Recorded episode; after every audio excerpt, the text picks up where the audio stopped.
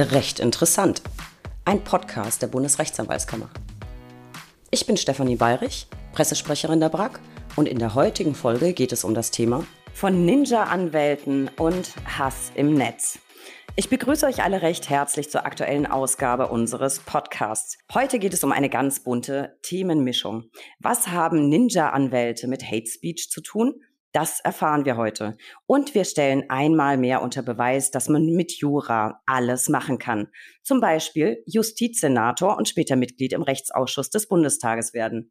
Wir erfahren, warum Hass im Netz ein echtes Problem ist, was die Aufgaben eines parlamentarischen Geschäftsführers sind, wie es ist, seine erste Rede im Bundestag zu halten und als Familienvater zwischen Berlin und Hamburg zu pendeln. Und last but not least, weshalb Fahrradfahren in Berlin nicht zwingend mit einer gesunden Einstellung zum Leben in Widerspruch stehen muss. Das alles erfahren wir heute von Dr. Till Steffen. Lieber Till, ich freue mich sehr, dass du zugeschaltet bist und Zeit hast, ein wenig mit mir zu plaudern.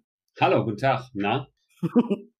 Na, ist schon mal eine gute Frage. Äh, die gebe ich gleich zurück. Ja. Ähm, na, Till, ich stelle dich vielleicht erstmal kurz vor. Die meisten Zuhörer werden dich kennen, aber ich möchte noch ein bisschen ins Detail gehen. Du bist Fachanwalt für Verwaltungsrecht aus Hamburg und dein zweiter Vorname, Sohn des Südens, also Benjamin, widerspricht eigentlich so ein bisschen deinem Lebensmittelpunkt, denn inzwischen lebst du über 20 Jahre schon in Hamburg, also nicht unbedingt der absolute Süden Deutschlands.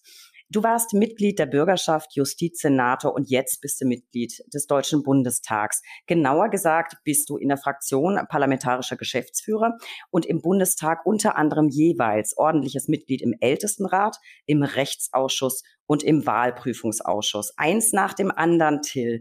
Warum hast du eigentlich Jura studiert? Ja, ich hatte eigentlich vor, Architekt zu werden. Ab so beim fünften oder sechsten Lebensjahr hm, gab es so Nachbarn, die waren Architekten, das fand ich alles ganz toll. Und äh, dann hatte ich eigentlich auch schon einen Studienplatz und äh, dann habe ich immer gemerkt, ach, das mit dem Gestalten, das kann ich gar nicht. Also so Idee auf ein Papier bringen und so. Und dann habe ich immer gemerkt, so bei in irgendwelchen Vereinen genau in die Satzung gucken und zu sagen, das steht hier aber ganz anders das ist eigentlich so meine Leidenschaft und ähm, das sollte ich vielleicht machen und äh, so mit Regeln umgehen. Das fand ich eigentlich eine Sache, wo ich merkte, das liegt mir eigentlich näher nahe. Das kann ich eigentlich ganz gut. Und dann habe ich mich für Jura entschieden und habe das auch keinen Tag bereut. Das finde ich eigentlich auch einen ganz tollen äh, Berufswunsch, Architekt. Bei mir wird's dann, ähm, ich glaube, so an dem mathematischen scheitern. Also ähm, das Haus vom Nikolaus kriege ich noch hin, äh, aber alles, was man darüber hinaus berechnen müsste, wäre, glaube ich, bei mir so ein bisschen schwierig.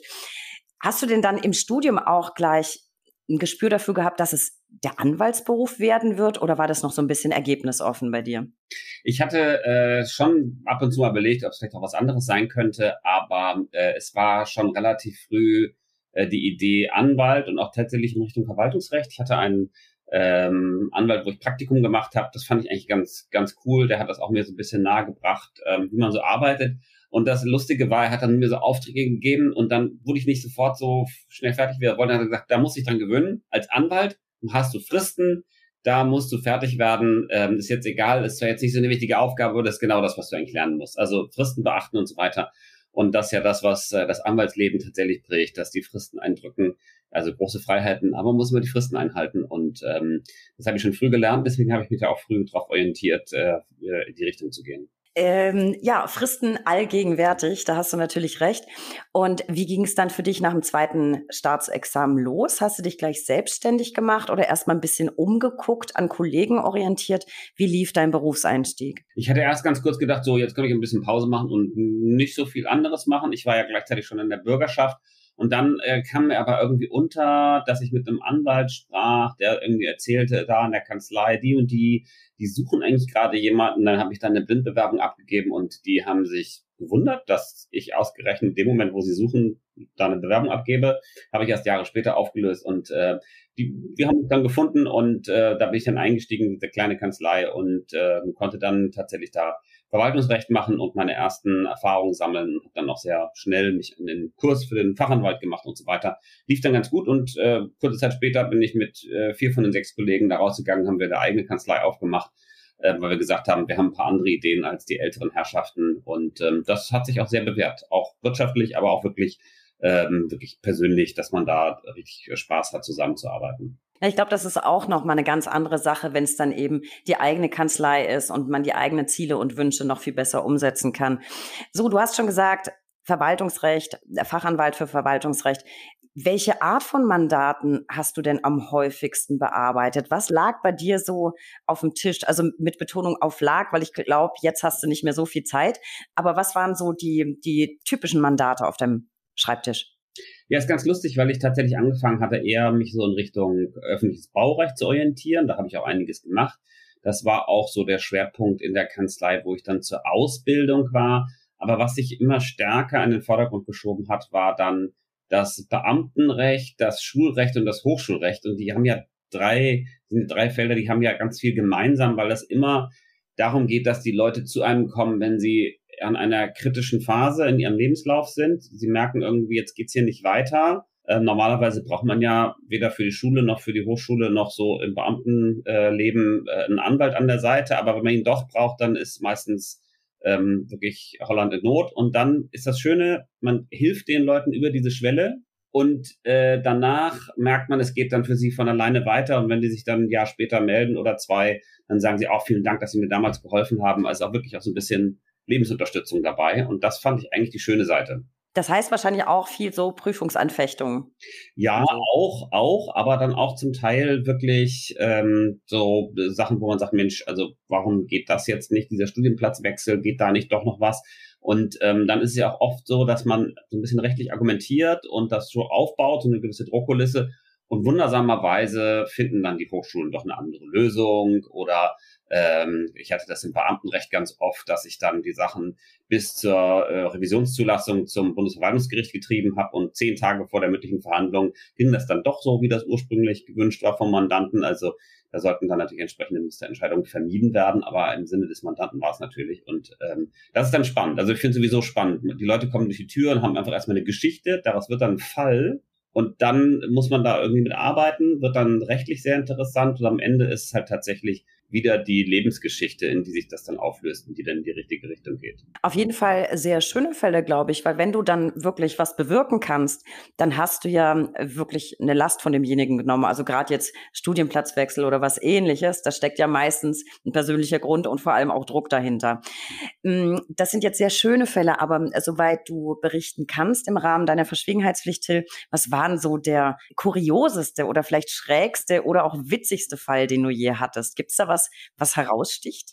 Ja, ich musste mal zwei Polizeibeamte ins Kreuzverhör nehmen vor dem Verwaltungsgericht, weil es nämlich tatsächlich um eine, Poli um seine, um eine dienstrechtliche Sache bei der Polizei ging. Und ähm, da äh, hatte die Mandantin sich ziemlich verzofft mit den Vorgesetzten ähm, und äh, sollte dann äh, irgendwie, hat dann schnell gesagt, ja, ich möchte jetzt auch entlassen werden. Und ich habe gesagt, um Gottes Willen, was haben Sie getan? Sie können doch nicht Ent Entlassung beantragen. Ähm, so ein bisschen wie in dem Film You're Exposed, ja. Ähm, aber tatsächlich ist dann, äh, äh, hat die das dann zurückgenommen und dann ging es aber um die Frage, was war schneller, die Rücknahme oder die Zustimmung der Entlassungsurkunde.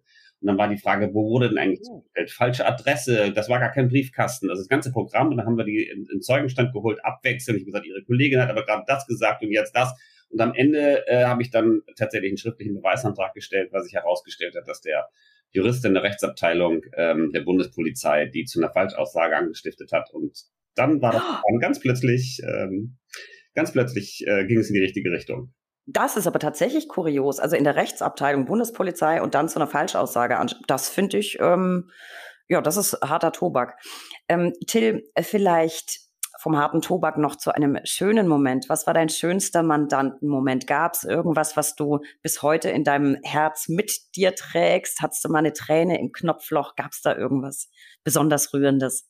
Ich habe mal äh, einen jungen Kollegen, den ich auch selbst als Referendar ausgebildet habe, der dann ganz frisch Anwalt war und der bei mir so eingestiegen ist. Den habe ich mal auf eine Baustelle geschickt. Ähm, und da äh, die Mandanten sollten irgendwie gedrängt werden, irgendeiner Baumaßnahme auf dem Nachbargrundstück zuzustimmen. Und der ist da aufgetreten und hat einfach nur ganz trocken gesagt, so und so äh, sehen wir das. Und dann haben die sofort äh, den Bauantrag zurückgezogen. Also wir rätseln nach wie vor, was er da eigentlich gemacht hat, ähm, aber tatsächlich ähm, äh, finde ich es nach wie vor lustig, dass man einfach durch so ein seriöses Auftreten eines Anwalts dann plötzlich doch ganz viel bewegen kann. Also das, das hat äh, große Freude gemacht. Ja gut, dann war es ein, ein freudvoller Moment, jetzt vielleicht nicht so rührend, aber Freude trägt man ja auch lang im Herzen mit sich mit. Till, jetzt muss ich noch was nachfragen. Du ähm, hast uns jetzt einiges aus dem Verwaltungsrecht berichtet. Du hast aber im Umweltrecht ähm, promoviert im Speziellen und dafür in Schottland geforscht. Jetzt frage ich mich natürlich, was hast denn da so rumgeforscht und worum ging es in deiner Doktorarbeit? Ja, ich habe die Umsetzung der Flora-Fauna-Habitat-Richtlinie rechtsvergleichend untersucht. Also ich habe mir mich der Frage gestellt, äh, welcher, welche Rechtsordnung hat es besser gemacht, die deutsche oder die britische Rechtsordnung? Und das ist natürlich mittlerweile eine rechtshistorische Arbeit, weil die Flora-Fauna-Habitat-Richtlinie im Vereinigten Königreich ja gar nicht mehr gilt. Ähm, das ist aber sehr, sehr spannend gewesen, weil sowohl die deutsche Seite als auch die britische Seite unterstellt hat, dass die Europäische Union lediglich das jeweils nationale Recht zum Vorbild genommen habe und man eigentlich gar nichts ändern müsse im nationalen Recht. Beide lagen falsch. Und dann ging es eben um die Frage, was ist der effektivere Weg, dann diese, diesen hohen Schutzstandard äh, tatsächlich durchzusetzen. Und das Interessante ist tatsächlich, dass äh, man das von Deutschland fast nicht beforschen kann, weil ähm, die Art des Denkens in juristischer Literatur einfach komplett anders ist. Also zum Beispiel ohne die äh, Hilfe der Menschen in der Bibliothek in Aberdeen, wo ich damals war, die mir überhaupt geholfen haben, wie man sich da zurechtfindet und so weiter,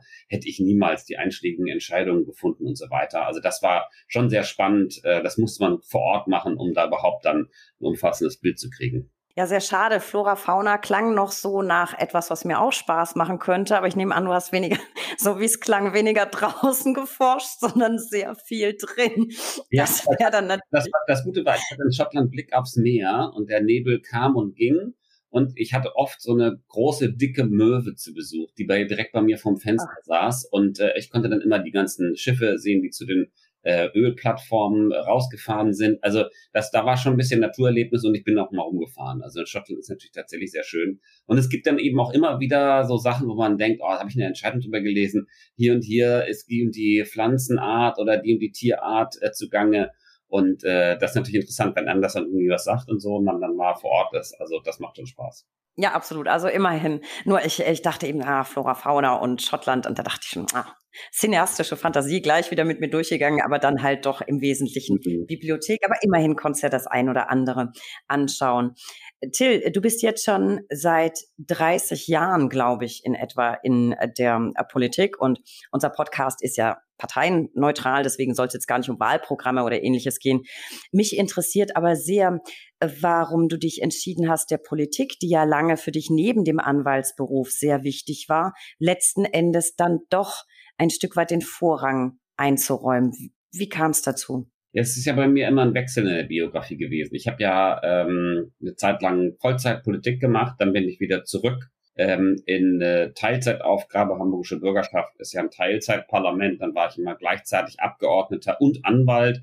Und das ist auch für mich die Perspektive. Also ich bin jetzt 48 und ähm, bis ähm, ja dann vielleicht auch meine Frau in Ruhestand geht, das sind dann noch so 21 Jahre. Und ich glaube nicht, dass ich ganz so lange im Bundestag sein werde.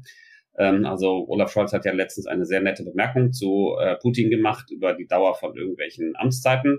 Ähm, und ich glaube, äh, das ist auch ganz gut, dass es dann irgendwann Wechsel gibt. Deswegen ist für mich auch vollkommen klar, dass ich dann irgendwann wieder als Anwalt arbeiten werde. Also dieser Wechsel, ähm, der ist so ein bisschen in meiner Biografie angelegt und ich genieße das auch sehr, weil nichts ist so schlimm, wie wenn man in der Politik irgendwo sitzt und denkt, um Gottes Willen, ich darf den Mund nicht aufmachen, weil am Ende äh, bin ich hier raus und so. Das macht unfrei, macht einen nach zum schlechten Politiker. Ja, das, das kann ich mir gut vorstellen. Das heißt, ähm, damit hat sich letztlich auch schon meine nächste, ähm, mein nächster Stichpunkt auf dem Notizzettel erledigt, weil du wirst irgendwann ja dann der Politik den Rücken kehren und wieder ganz in den Anwaltsberuf zurückkehren. Dann wahrscheinlich auch in, in Hamburg, nehme ich an. Und weiter im, auf dem Rechtsgebiet Verwaltungsrecht. In deiner bisherigen Kanzlei? Bleibst du dann da? Das ist doch klar. Also das wissen ja alle und äh, deswegen kann es nur Hamburg sein. Ja, das ist äh, sowieso die Antwort, die ich ja. erwartet hatte.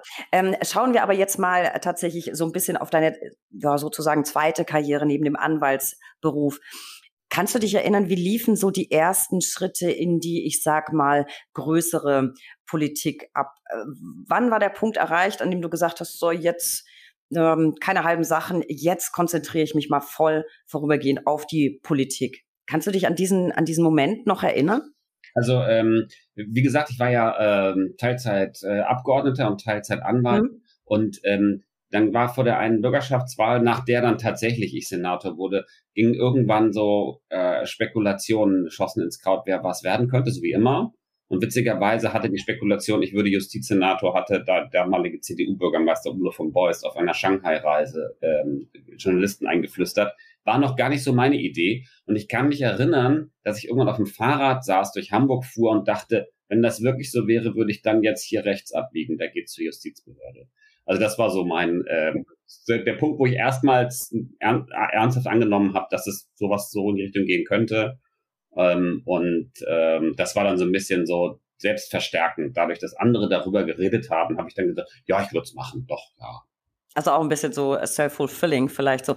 Um mal für die Zuhörer noch ein bisschen Überblick zu geben. Es waren für dich ja tatsächlich immer ähm, irgendwie justizlastige Themen. Also du warst in der Bürgerschaft von äh, 2004 bis 2008, von 2010 bis 2015 und zwar mit den Themen Verkehr und Justiz und dann Verfassung und Verfassungsschutz, äh, glaube ich. Dann hast du eben noch ein draufgesetzt, warst zweimal Justizsenator, 2008 bis 2010 und 2015 bis 2020. Und letztlich hast du damit ja, 16 Jahre die Justizpolitik in Hamburg aktiv mitgestaltet.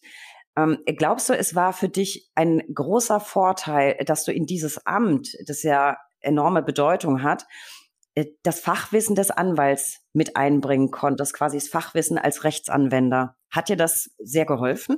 Es gibt ja ganz unterschiedliche Vorbiografien und nicht alle mhm äh, da ganz woanders herkommen, sind deswegen schlecht in dieser Aufgabe. Aber ich kann schon sagen, es gibt schon einige Situationen, wo ich gesagt habe, hm, das kenne ich aus der Praxis anders und ähm, wo es dann natürlich auch hilft. Manchmal hilft es schon dann, wenn man da äh, Vermerke kriegt, dass man auch nochmal etwas selber nachrecherchieren kann äh, und selber dann das korrigieren kann, was wohl so stimmt.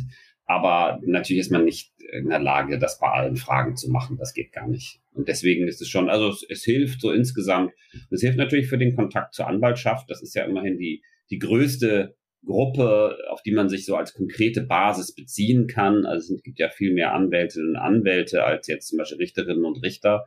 Und das war mir auch immer sehr wichtig, da den Kontakt zu halten zur Anwaltschaft. Und da hilft es natürlich, wenn man dann sagt, so, also bin übrigens auch Anwalt, ich so weiß ein bisschen, worum es geht für euch. Und ähm, das ist dann immer eine gute, eine gute Basis. Und das ist auch wichtig. Als Justizsenator braucht man natürlich auch Leute, ist ja so ein bisschen Special Interest aus der Perspektive von vielen, aber natürlich nicht für die Anwältinnen und Anwälte, wenn die sagen, mein Senator, wenn die das so sagen, das hilft sehr. Ja, das glaube ich auch. Und deswegen, daher kommt ja meine Frage, weil du eben nicht diese berufliche Vorprägung haben musst, sondern es eben ganz unterschiedliche ähm, ja, Justizminister, Landesjustizminister, Senatoren gibt mit den ganz unterschiedlichsten Vorberufen. Und ich könnte mir eben vorstellen, dass man vieles, äh, gerade wenn es um Gesetzgebungsverfahren äh, geht und sich da eben auf Landesebene beteiligt, gibt es ja auch Stellungnahmen ab, dass einem das ein bisschen leichter fällt ähm, durch das Grundrechtsgespür, das man eben hat und die Vorbildung. So, jetzt warst du sehr, sehr lang in der Hamburger Politik aktiv. Ich habe es schon erwähnt. Jetzt ging es in die Bundespolitik.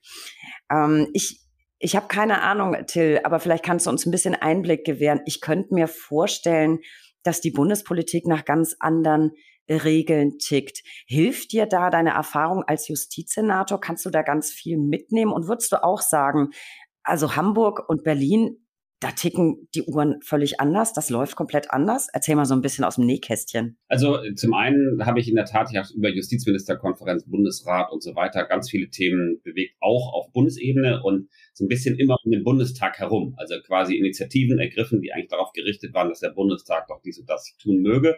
Insoweit sind mir die Themen sehr vertraut. Das merke ich schon an sehr, sehr vielen Ecken. Merke ich auch im Gespräch jetzt mit, mit, mit Beteiligten, dass es auch mir gespiegelt wird, dass die Leute in mir diese Erfahrung sehen. Der Politikbetrieb ist natürlich schon anders.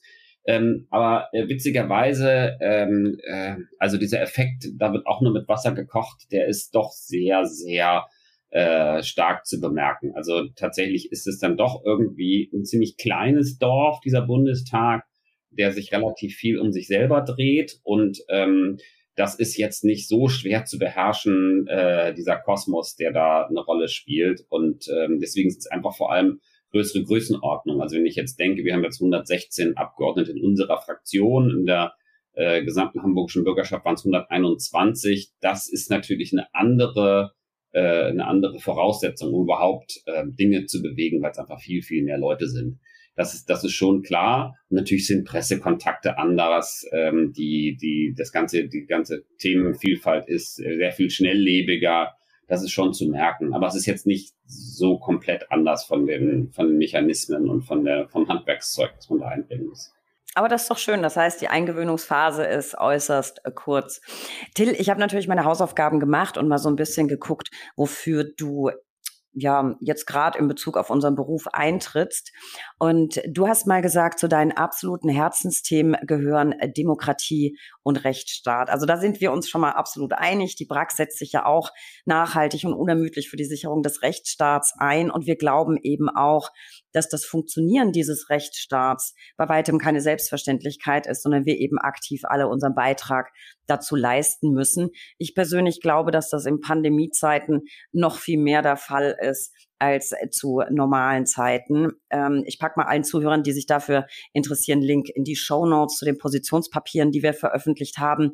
Auch im Podcast haben wir schon viel über den Rechtsstaat gesprochen. Was ich jetzt von dir wissen will, Till, also äh, deine persönliche Auffassung, wo siehst du unseren Rechtsstaat aktuell bedroht? Wo braucht er deiner Meinung nach besonders unsere, unsere Unterstützung im Moment? Wo hakt's vielleicht ein bisschen? Also was gut ist, das was haben wir ja gemeinsam hingekriegt. Also sowohl ähm, die die Organisation der Anwaltschaft äh, als auch die Organisation der Richterinnenschaft, ähm, dass wir einen besseren Fokus haben auf das Thema Ressourcen für die Justiz, weil da habe ich mir schon sehr Sorgen gemacht, dass äh, tatsächlich durch mangelnde Ressourcen äh, viele Dinge, die so im Gesetz stehen, gar nicht durchgesetzt werden können. Das ist, da haben wir einen wichtigen Fortschritt erreicht, dass es überhaupt diesen Fokus gibt. Nicht alle Probleme sind gelöst, aber es wird überhaupt akzeptiert, dass es ein Thema ist und dass man da sich drum kümmern muss. Also Pakt für den Rechtsstaat ist da ein Stichwort, aber das ist natürlich bei weitem nicht alles, sondern da gibt es ganz viel Engagement mittlerweile. Das finde ich sehr gut. Was mich sehr sorgt, ist die Situation von Journalistinnen und Journalisten auch in diesem Land dass äh, Leute, die für Medien berichten, angegriffen werden, dass freie Berichterstattung behindert wird. Und das hängt ja doch sehr, sehr eng zusammen. Also wenn man äh, versuchen will, ähm, bestimmte Dinge aufzuklären, dann ist, ist es ja doch häufig erforderlich, dass äh, es Medienberichte gibt, dass man sich vergewissern kann. Ähm, gerade wenn es gegen den Staat geht, ähm, muss man natürlich auf, auf unabhängige Berichterstattung setzen. Und wenn das nicht mehr als selbstverständlich akzeptiert wird, dass äh, es neutrale Beobachter gibt, die dann tatsächlich das für die Öffentlichkeit transportieren, dann mache ich mir da sehr große Sorgen. Also das ist, glaube ich, ein Thema, wo gerade auch ähm, wo also wo Gerichte ähm, wirklich sehr schnell präsent sein müssen, wo wir natürlich dafür sorgen müssen, dass Polizei auch den Schutz bietet und wo Anwältinnen und Anwälte gebraucht werden, um den Journalistinnen beiseite zu stehen. Ja, meinst du das jetzt eher in Bezug auf die ähm, ja, behördlichen Reaktionen oder sei jetzt mal Meinst du politische Seite, diese Berichterstattung? Oder meinst du tatsächlich auch in Bezug auf die Bevölkerung? Also du hast ja auch dort quasi gerade momentan ein absolutes Spannungsverhältnis zwischen Freiheit einerseits, also auch der Medien und der Berichterstattung und der Sicherheit andererseits. Hat, hast du das jetzt eher so, ich sag's mal im weitesten Sinn, auf äh, Corona-Journalismus bezogen oder ganz generell auch in Bezug auf politische Berichterstattung? Also wir sehen das jetzt ganz konkret bei den Corona-Demonstrationen. Die politische Bewegung, die dahinter steht, der geht es ja nicht äh, in erster Linie um Corona, sondern die haben sich vor äh, fünf Jahren haben sie sich äh, aufgeregt über Flüchtlinge, die kommen und die werden sich dann irgendwann aufregen über Klimaschutzmaßnahmen und werden äh, mit arbeiten ja mit ähnlichen Methoden. Also es werden lokale ähm, Amtsträger der Politik und Leute, die sich engagieren, werden bedroht Journalisten werden bedroht, all das ist ja, hängt ja eng zusammen. Und die Frage ist ja, und da, da mache ich mir eben Sorgen, wie reagiert der Staat? Ist der Staat eigentlich in der Lage und ist er überhaupt bereit, diesen Menschen zur Seite zu stehen? Die Reaktion ähm, ist einfach vielfach sehr, sehr verzögert gewesen. Mittlerweile hat Polizei das dann ein bisschen besser verstanden, dass das ein Risiko ist und dass man bei diesen Spaziergängen vor den Häusern von irgendwelchen Funktionsträgern da auch präsent sein muss als Polizei. Aber das hat leider sehr lange gedauert. Und die Leute alleine zu lassen, das ist hochgefährlich, weil das natürlich eine starke Motivation ist ähm, für die Leute, die dann Demokratie in Frage stellen wollen und ganz viele, die sich engagieren für Demokratie und Rechtsstaat, entmutigen.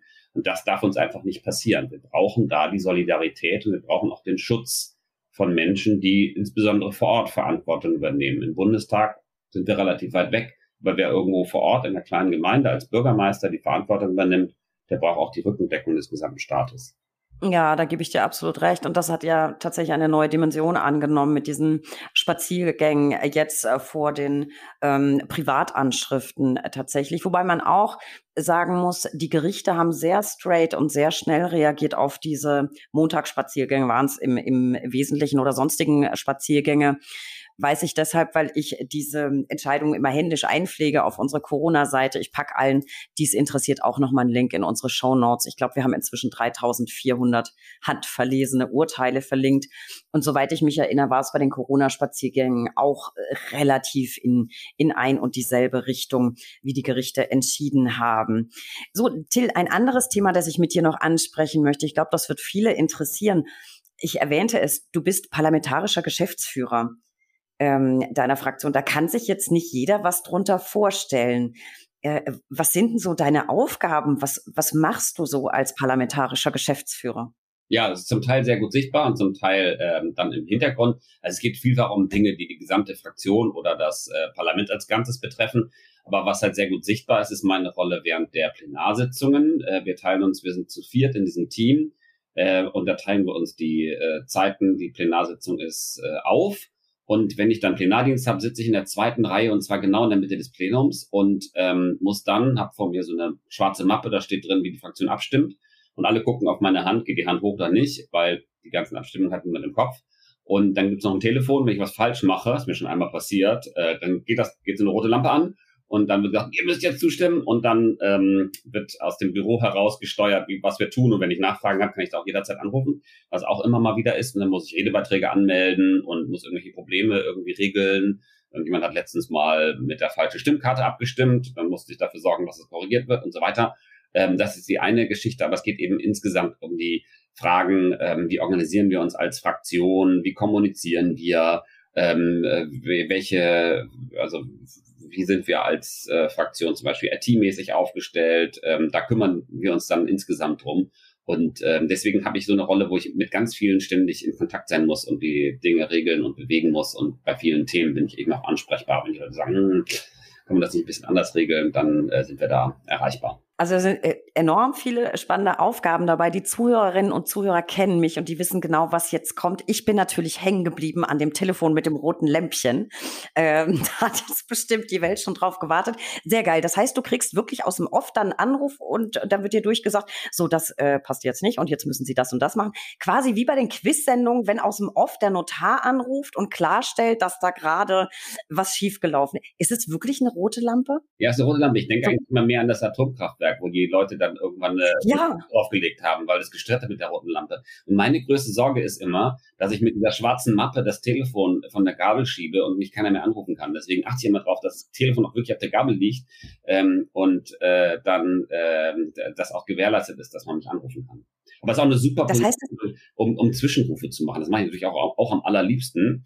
Und letztens äh, hatte tatsächlich ein AfD-Abgeordneter gesagt, ja, bei diesem Gesetz, da haben sie noch eine Änderung der Strafprozessordnung dazu gepackt. Und das hatten ja nicht mal im Rechtsausschuss. Haben gesagt, doch, wir haben doch extra noch eine Sitzung gemacht. Sie haben gar keine Ahnung. Dann hat er wirklich geantwortet und gesagt, wir haben wohl Ahnung. ich, ich, ich bin begeistert und ich finde, wir halten jetzt schon mal fest, Till, wir werden irgendwann noch mal eine Folge aufnehmen und dann will ich nur Gossip äh, aus den Sitzungen haben. Aber auf jeden Fall das mit dem Telefon finde ich schon mal phänomenal. 25% Chance, mich da zu sehen und ich sitze selten still. Also da kann man, das da ist immer Action und immer mal drauf achten. Also, Großartig. genau in der Mitte und kann immer den Redner direkt angucken und immer adressieren. Die meisten können nicht weggucken. Phänomenal. Wobei ich noch äh, tatsächlich doch noch eine Nachfrage zu dem Telefon habe. warum ist das immer noch ein Retro-Telefon, das auf der Gabel liegt? Wäre es nicht, also allein wegen der Pannenanfälligkeit, warum nicht ein Pannen, also, also ich weiß nicht, Smartphone, irgendwas? Bundestag, ja. Also Wer Verwaltung kennt, äh, ist viel gewohnt, aber wer da in den Deutschen Bundestag kommt und da die Verwaltung kennenlernt, der kann nochmal ganz andere Formen von Bürokratie und ähm, naja, sagen wir mal so technischen Historismus erleben, also dass wir uns in Papieranwesenheitslisten eintragen, gehört ja auch dazu. Also da malen die Mühlen ganz langsam. Das So aber das, das ist ja weil an dem kannst du natürlich, natürlich würdest du das nicht tun, aber man hat das ja hin und wieder mal gehört, ähm, kannst du natürlich auf einem kabelgebundenen Telefon nicht Candy Crush spielen. Nee, also das heißt. Ohne Wählscheibe. Das ist schon überwunden. Die Wählscheibe haben wir schon mal. Ach so. Mhm. Aha. Also ich, ich bin, bin fasziniert. Ich bin absolut äh, fasziniert.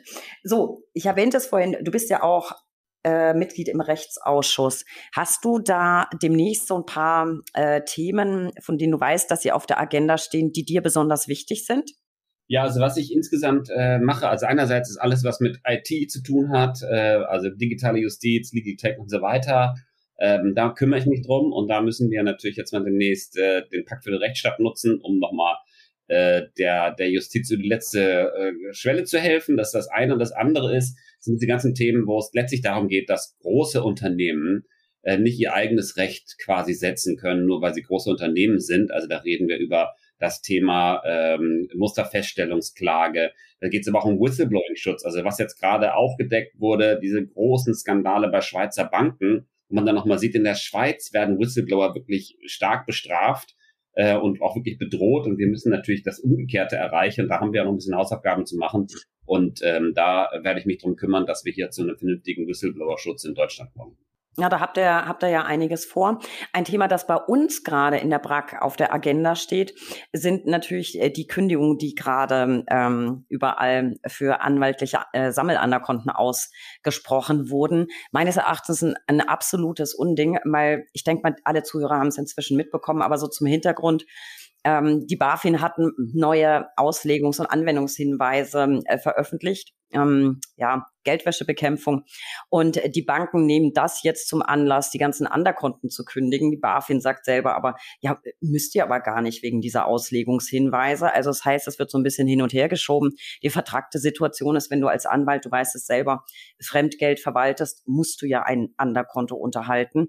Ähm, ich glaube, Hintergrund ist so ein bisschen, dass die Banken natürlich jetzt extrem viel Dokumentationspflichten haben. Das will man vielleicht gerne vermeiden, ist nur so mein persönliches ähm, ja, Gefühl zu der Sache. Auf jeden Fall eine vertragte Situation. Wie, wie siehst du das? Ich meine, du bist ja auch Anwalt und deine Kanzlei äh, wird ja vielleicht auch betroffen sein von dieser berufsrechtlichen Pflicht. Also äh, hast du eine Idee, wie man diese Situation lösen könnte? Ich meine, einerseits wird gekündigt, andererseits musste so ein Konto haben. Also ich glaube, das muss dringend klargestellt werden ähm, seitens der BaFin, dass da ein Missverständnis aufgetreten ist. Wenn Sie das so vortragen, dann wird es Ihnen ja auch möglich sein, das gegenüber den Banken so zu formulieren, dass die dann auch abgesichert sind.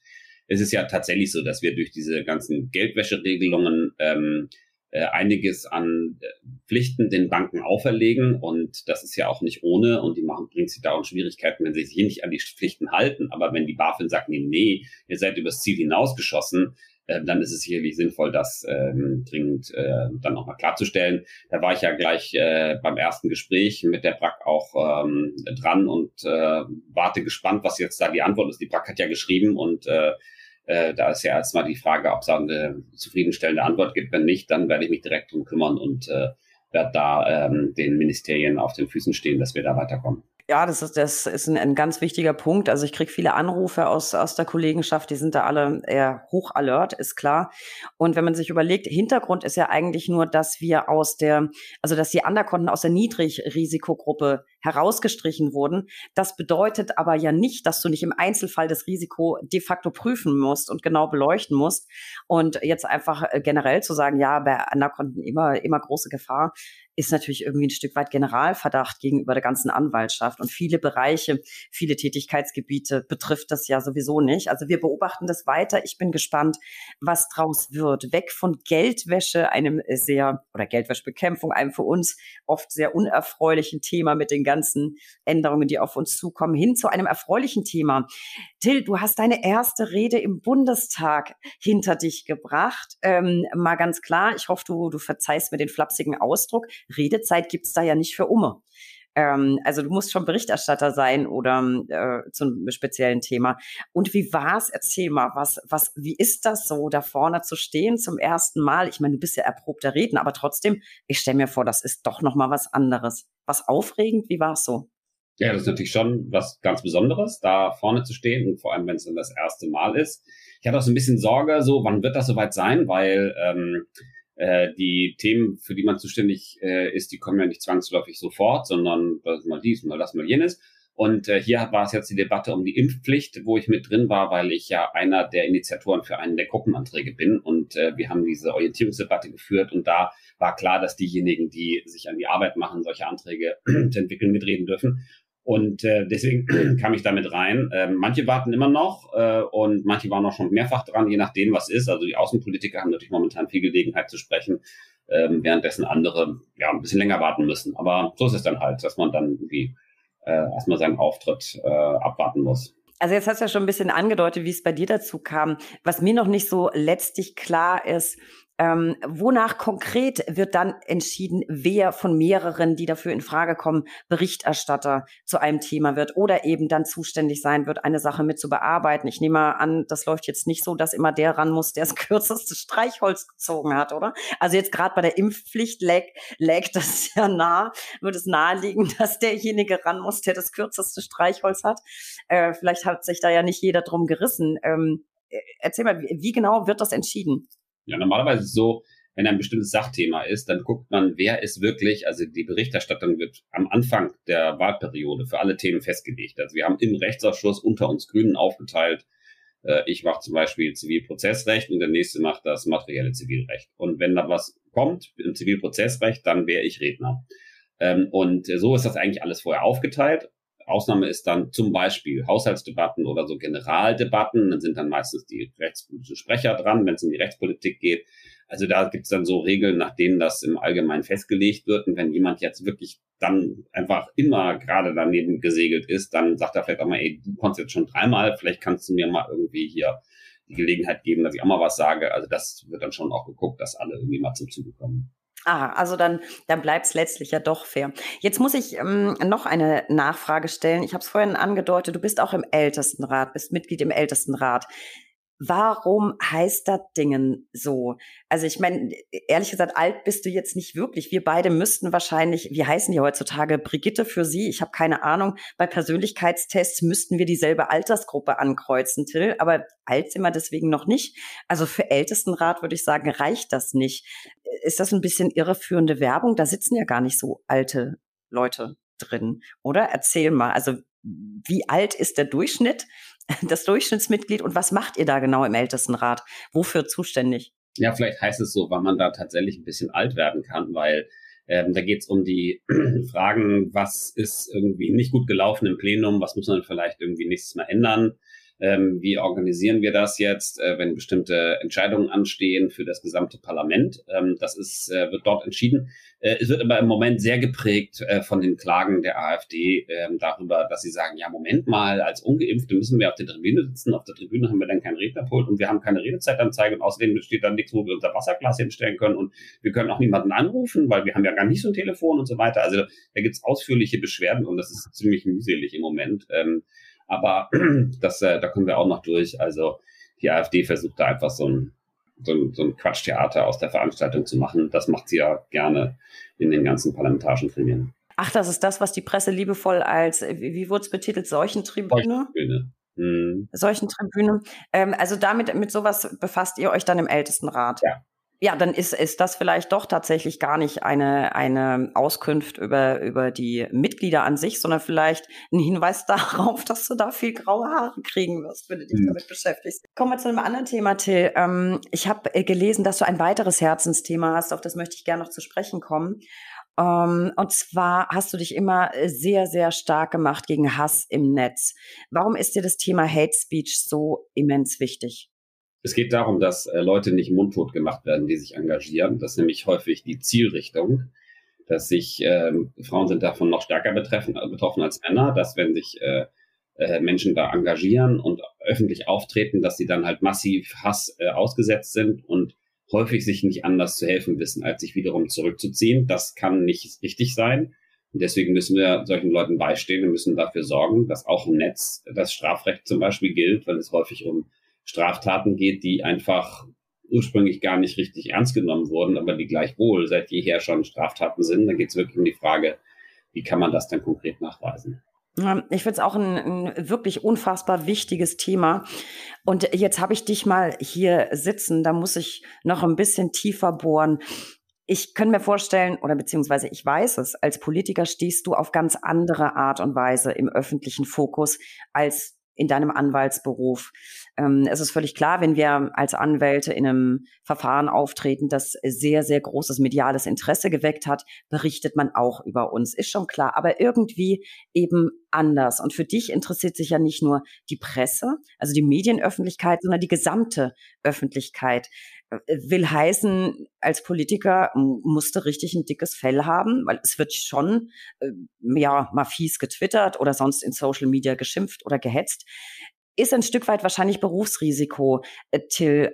Ich persönlich finde es aber nicht gut, äh, weil häufig geht's dann doch unterhalb, ähm, ja, oder unter die Gürtellinie und wird sehr persönlich plauder mal so ein bisschen aus dem Nähkästchen, wie du magst, als jemand, der besonders in der Öffentlichkeit steht.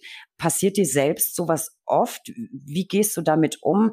Und was macht's persönlich mit dir? Also gewähr uns doch mal so ein paar Einblicke, wenn du magst.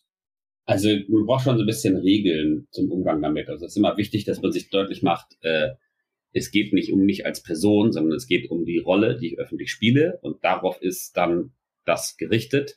Und äh, deswegen darf man das auch nicht zu sehr an sich persönlich heranlassen. Aber es gilt natürlich auch da ganz klar Grenzen zu setzen. Also wenn Straftaten verwirklicht werden, dann wird Anzeige erstattet. Und das sollten solche Leute auch wissen und lernen, äh, so dass sie selber einfach wissen, sie müssen sich an bestimmte Regeln halten. Und ähm, dann ist natürlich tatsächlich so, wenn jemand ernsthaft mit mir in Dialog treten sollte, dann sollte er nicht erstmal irgendwie äh, einen saumäßigen Ton am Leibe haben, sondern äh, dann auch die allgemeinen äh, Formen höflichen Ausdrucks verwenden. Das ist schon wichtig, weil natürlich äh, habe ich natürlich keine Lust auf in der Vielzahl von Mails ausgerechnet diejenigen zu beantworten, die ähm, da irgendwie so einen, so, so einen blöden Ton am Leibe haben. Also das ist schon wichtig, dass man da an der Stelle auch deutlich macht. Also es gibt eine Möglichkeit, einen eben Dialog. Und es gibt eben, wenn jemand diese Ebene verlässt, dann gibt es halt an der Stelle auch keinen Dialog. Das macht auch gar keinen Sinn. Nee, ich glaube, das macht überhaupt keinen Sinn oder ergibt keinen Sinn. Ähm, das Problem ist natürlich, dass die Anonymität immer es sehr, sehr leicht macht, dann sich richtig auszukoffern oder eben rumzutrollen. Hm, wenn du das für dich kannst, dich da so ein bisschen zu schützen, abzuschotten, ist ja, guter, guter Ansatzpunkt. Was ich mir jetzt frage, du bist aber auch zweifacher Vater und verheiratet. Das heißt, deine Familie steht selbst nicht in der Öffentlichkeit, hat aber natürlich unmittelbar dazu, damit zu tun, dass du eben in der Öffentlichkeit stehst verfolgt deine Familie sehr aufmerksam und aktiv, was über dich geschrieben wird oder vielleicht getwittert wird? Also ich meine, die seriöse Presse holt ja jetzt nicht so wirklich zum persönlichen Tiefschlag aus, auch wenn es jetzt nicht immer nett ist. Aber so viele Kommentare in Social Media haben da ja gleich ein ganz anderes Kaliber. Wie geht's so deiner Familie damit, dass du in der Öffentlichkeit stehst und eben wie jeder Politiker immer wieder mal Kritik einstecken musst. Kommen die gut damit klar? Können die das ausblenden oder belastet das deine Familie sehr? Also, das ist eher nicht so, dass meine Familie das alles im Einzelnen verfolgt. Ähm, also, wenn ich denen das dann erzähle, dann vielleicht, aber im Wesentlichen sind die eigentlich eher zu cool, um zu sagen, ja, Papa, da hast du wieder dies, da hast du wieder das. Ist nicht so ihre Art. Ist vielleicht eine weise Entscheidung. Ähm, ich ich glaube, das ist ganz klug. Mein, mein Vater war auch in der Politik. Ich habe auch tunlichst vermieden, mich dazu sehr ähm, mit auseinanderzusetzen. Manchmal willst du das alles einfach gar nicht wissen. Und ich komme aus einer kleineren Stadt, da hast du sowieso immer das ganze Getratsche. Ähm, vielleicht eine sehr, sehr kluge Entscheidung von deiner Familie. Apropos Familie, du wohnst ja noch immer in Hamburg, in Eimsbüttel, glaube ich, musst aber jetzt ja wahnsinnig viel Zeit in Berlin verbringen. Hier hast du auch eine Wohnung, das weiß ich. Wie verteilten sich so deine Zeit pro Woche oder pro Monat auf Berlin und Hamburg? Also wir haben ja diese Sitzungswochen, das ist ja knapp die Hälfte der Wochen des Jahres sind Sitzungswochen, also in den Ferien sind keine, dafür sind dann außerhalb der Ferien umso mehr. Äh, und dann ist es so, dass ich montags 10.30 Uhr da sein muss und am Freitag so bis 16 Uhr oder so in Berlin sein muss. Also das ist schon dann volles Programm in den fünf Tagen. In der Wahlkreiswoche bin ich dann in aller Regel in Hamburg. Da komme ich dann vielleicht auch mal tagsüber nach Berlin, aber im Wesentlichen bin ich dann in Hamburg und arbeite von zu Hause aus. Also entweder tatsächlich von zu Hause oder eben von meinem Wahlkreisbüro, bin dann unterwegs, habe Wahlkreistermine und so weiter. Dann ist es eher so, wie wenn ich sonst irgendwas in Hamburg arbeiten würde. Also deswegen ist es halt so familiär ein ziemlicher Wechsel. Ähm, wenn ich dann Wahlkreiswoche habe, bin ich halt auch wirklich da und räume die Spülmaschine aus und so weiter. Ähm, und äh, am, äh, äh, in der äh, Sitzungswoche, da bin ich dann weitgehend abgemeldet. Ja, also du scheinst auf jeden Fall eine großartige Familie zu haben, wenn die das alles ähm, so mitmacht. Ich stelle mir das nämlich relativ belastend vor. Für dich auch. Ich bin, ich, ich kann das nachvollziehen. Ich bin am Anfang ja selbst gependelt zwischen Hamburg und äh, Berlin. Das Coole ist, mit dem Zug geht's relativ easy. 1,45, wenn du nicht den EC nimmst, äh, ne, Bummelzug, sondern EC, das geht ganz gut. Aber es ist aber trotzdem. Das tschechische Bier, das ist die Entschädigung. Ja, das ist die Entschädigung, aber ich habe ey, schon mal das Restaurant aufgesucht und wollte was essen. Ich habe es dann gelassen. Das ist doch, das muss man schon lieb haben, diese Atmosphäre, würde ich sagen. Ähm, aber so 1,45 gleichwohl ist es doch relativ anstrengend, finde ich. Till, eine Sache muss ich ansprechen noch. Ich habe mir deinen Internetauftritt natürlich angeguckt. Äh, verlinke ich auch mal in den Show Notes. Du betreibst tatsächlich selbst dort auch einen Blog. Und äh, Chapeau für die Titel, die Rubrikentitel, die du dir ausgedacht hast, gefällt mir sehr gut. Tills Tour und Tills Talk. Über was berichtest du da? Also ist ja doch alles eher Hamburg. Erzähl mal so ein bisschen. Was gibt es da von dir zu hören? Ja, Tills Talk war so eine äh, Erfindung, die wir im Wahlkampf hatten. Also wir waren äh, im September 2000 bin ich aufgestellt worden als Direktkandidat und ich wollte richtig durchstarten und dann kamen lauter Corona-Beschränkungen und haben was machen wir jetzt daraus?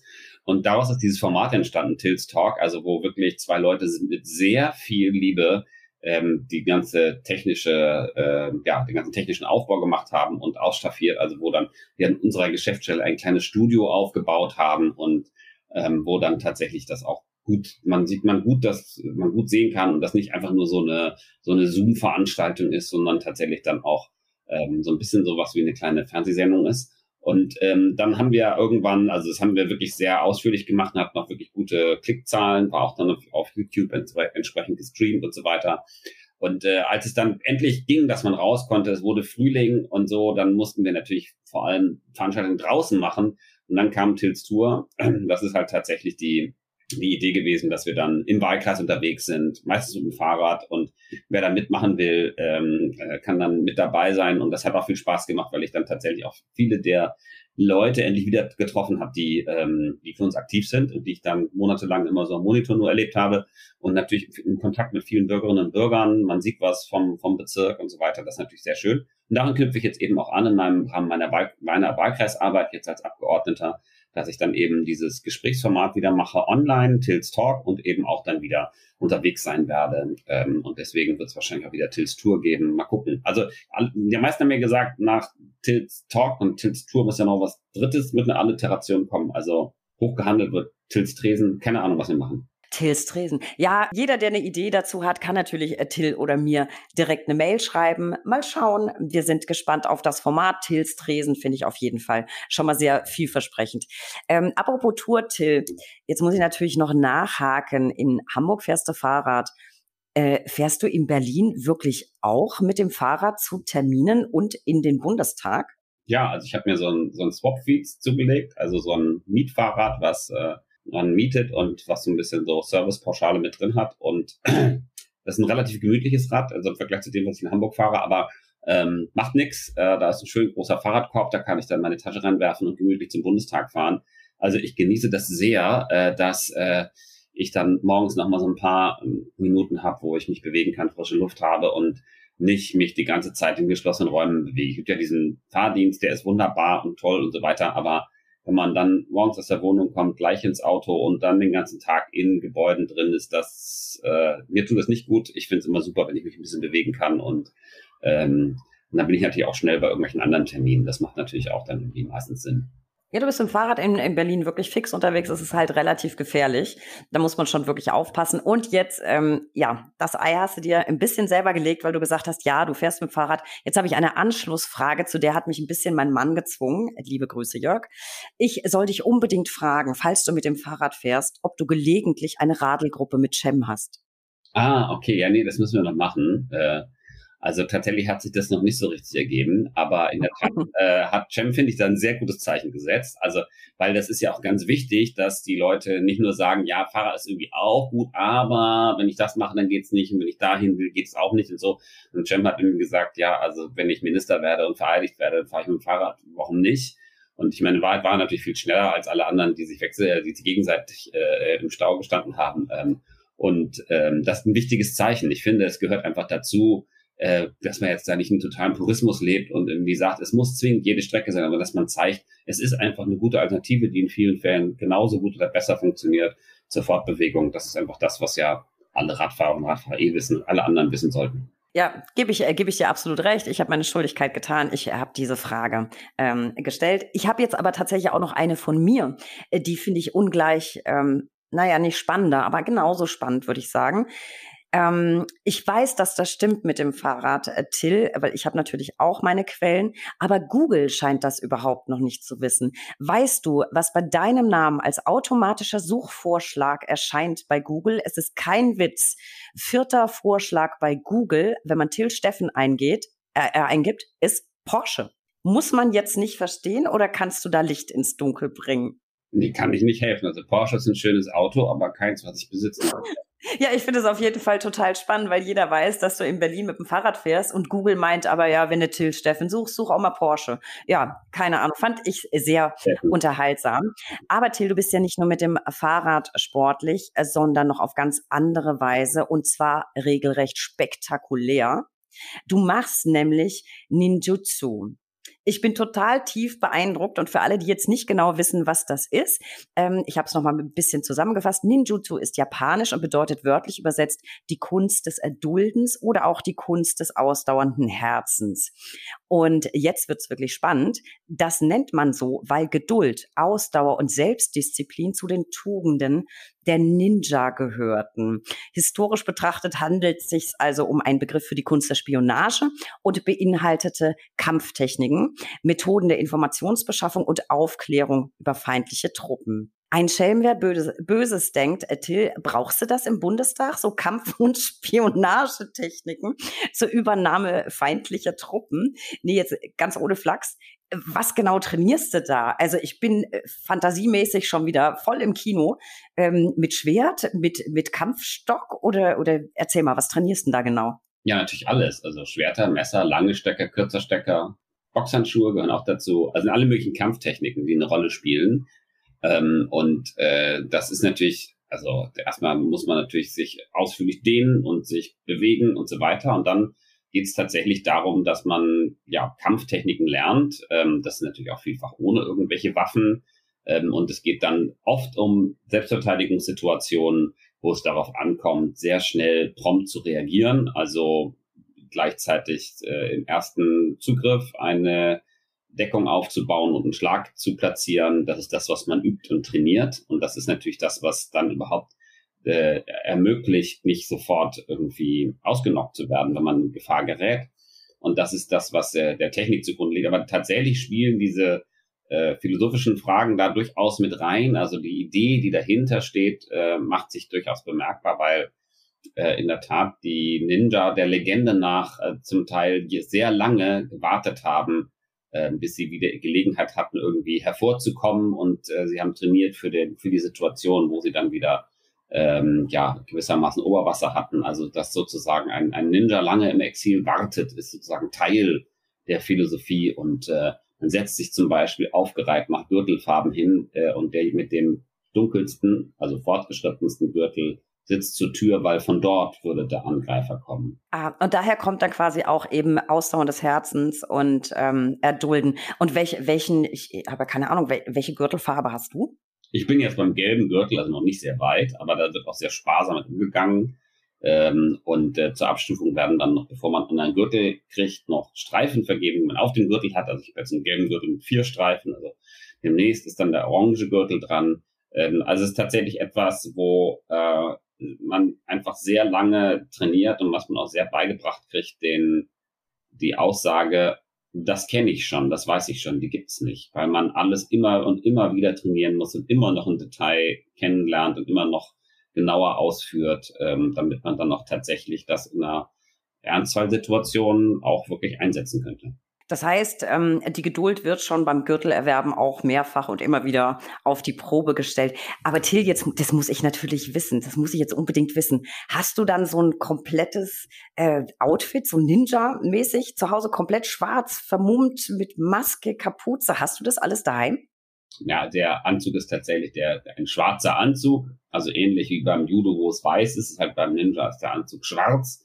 Ähm, und äh, es gibt dann mal so eine Ahnengalerie, also weil tatsächlich ähm, jeder, jedes Dojo ist begründet von einem Sensei und jeder Sensei kann sich über mehrere Stufen hinweg auf den letzten Ninja äh, quasi berufen und dann gibt man, gibt es da so Fotos und die haben dann auch so schwarze Stirnbänder und so weiter. Also ist durchaus Teil der Kultur, aber wird nicht so aktiv. Aber äh, du hast, du hast die Frage nicht beantwortet. Hast du das zu Hause komplett? Nein, ich habe nur einen schwarzen Anzug. Nur einen schwarzen Anzug. Ja, schade. Also ich habe ich hab so gehofft, du siehst es mir nach. Ich wollte jetzt unbedingt ähm, ähm, dich ein bisschen triezen und sagen, wetten, dass du dich nicht traust, deine nächste Rede als Berichterstatter im Bundestag im kompletten Ninja-Outfit äh, zu halten. Das kann ich jetzt natürlich nicht, weil nur der schwarze Anzug ist natürlich nicht dasselbe wie voll vermummt. Und ich hatte ganz gute Hoffnung, dass das klappt, weil wenn zu mir jemand sagt, das traust du dich nicht, ähm, dann löst das in mir den unfassbaren Zwang aus, genau das äh, zu tun. Das ist dasselbe wie mit diesen Schildern Do Not Touch so an Kunstpflanzen und so. Da kann ich dann, äh, lange Rede, äh, überhaupt keinen Sinn. Till, äh, lass uns einfach manchmal nicht ganz erwachsen werden und wir stellen uns jetzt einfach vor, wie es wäre, wenn du die nächste Rede im Ninja-Outfit halten würdest. Zu einem anderen Sportthema, das ich noch ansprechen wollte. Ich weiß, du hast ja auch so eine Smartwatch.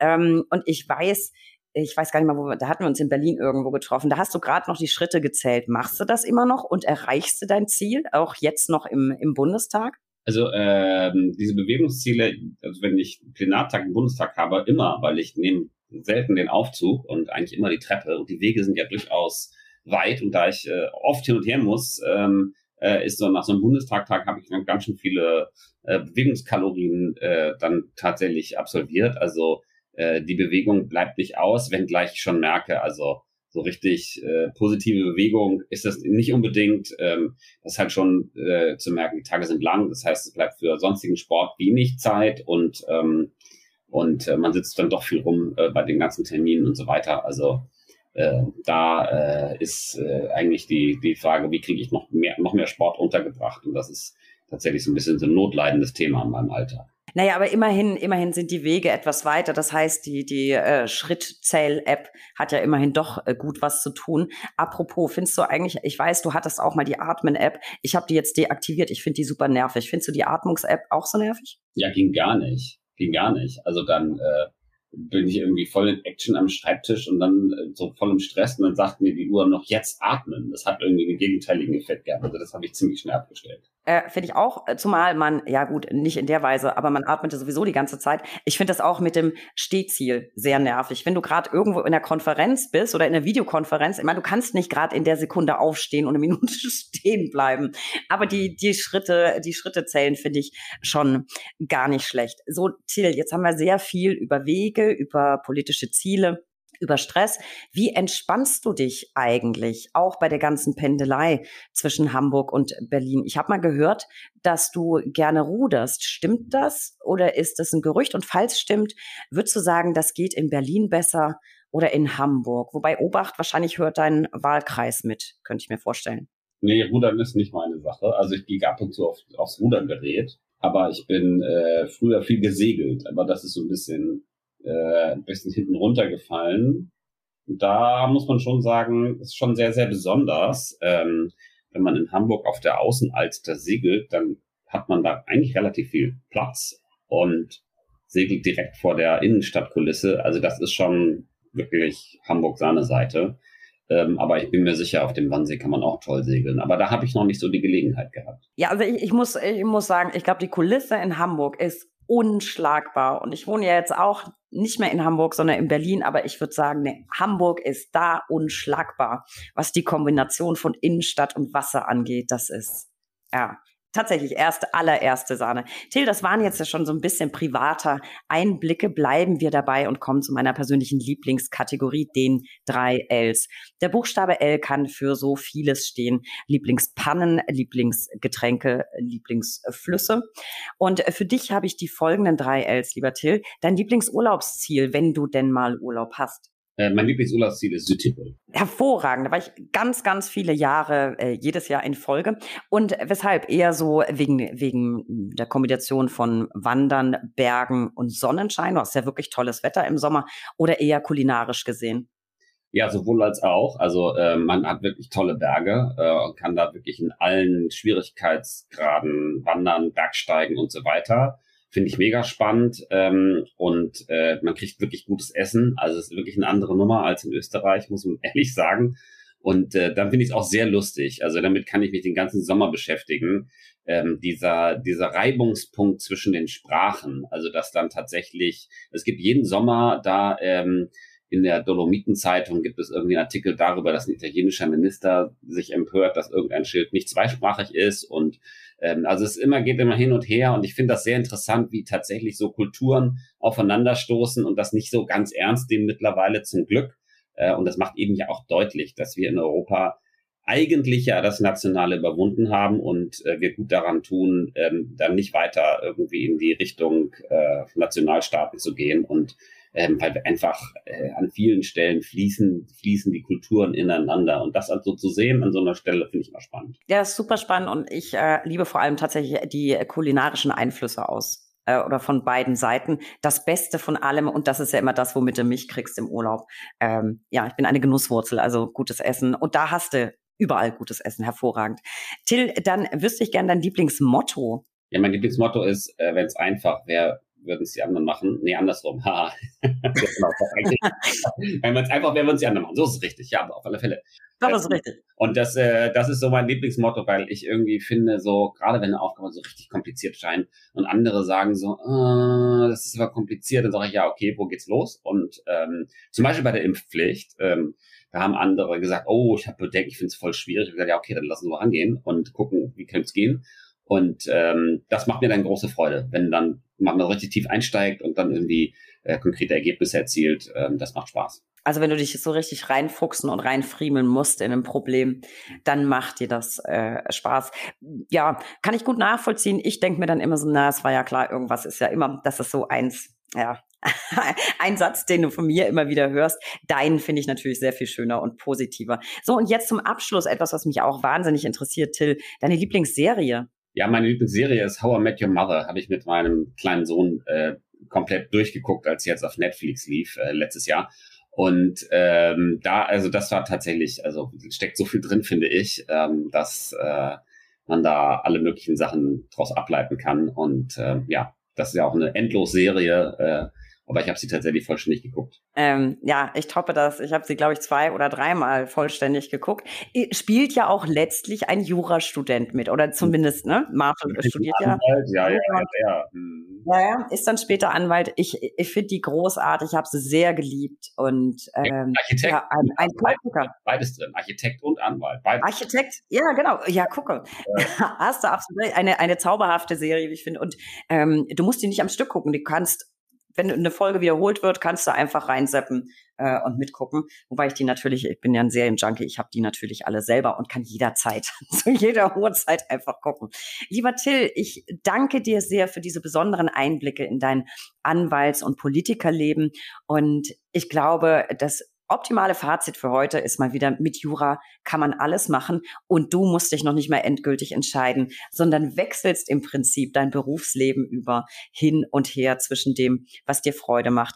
Ein Wort an unsere Zuhörer. Besucht uns gerne unter brack.de zu tagesaktuellen Infos rund um die Anwaltschaft. Abonniert diesen Podcast. Wir freuen uns über jeden neuen Zuhörer. Folgt uns auf Instagram unter recht unterstrich interessant und werft heute unbedingt nochmal einen Blick in die Show Notes. Da habe ich euch ganz viel zu Till und zum Rechtsstaat zusammengestellt. Lieber Till, ich danke dir sehr, dass du trotz deiner knappen Zeit heute dabei warst. Ich hatte wirklich viel Spaß. Ja, vielen Dank dir. Mach's gut, Till. Auf bald.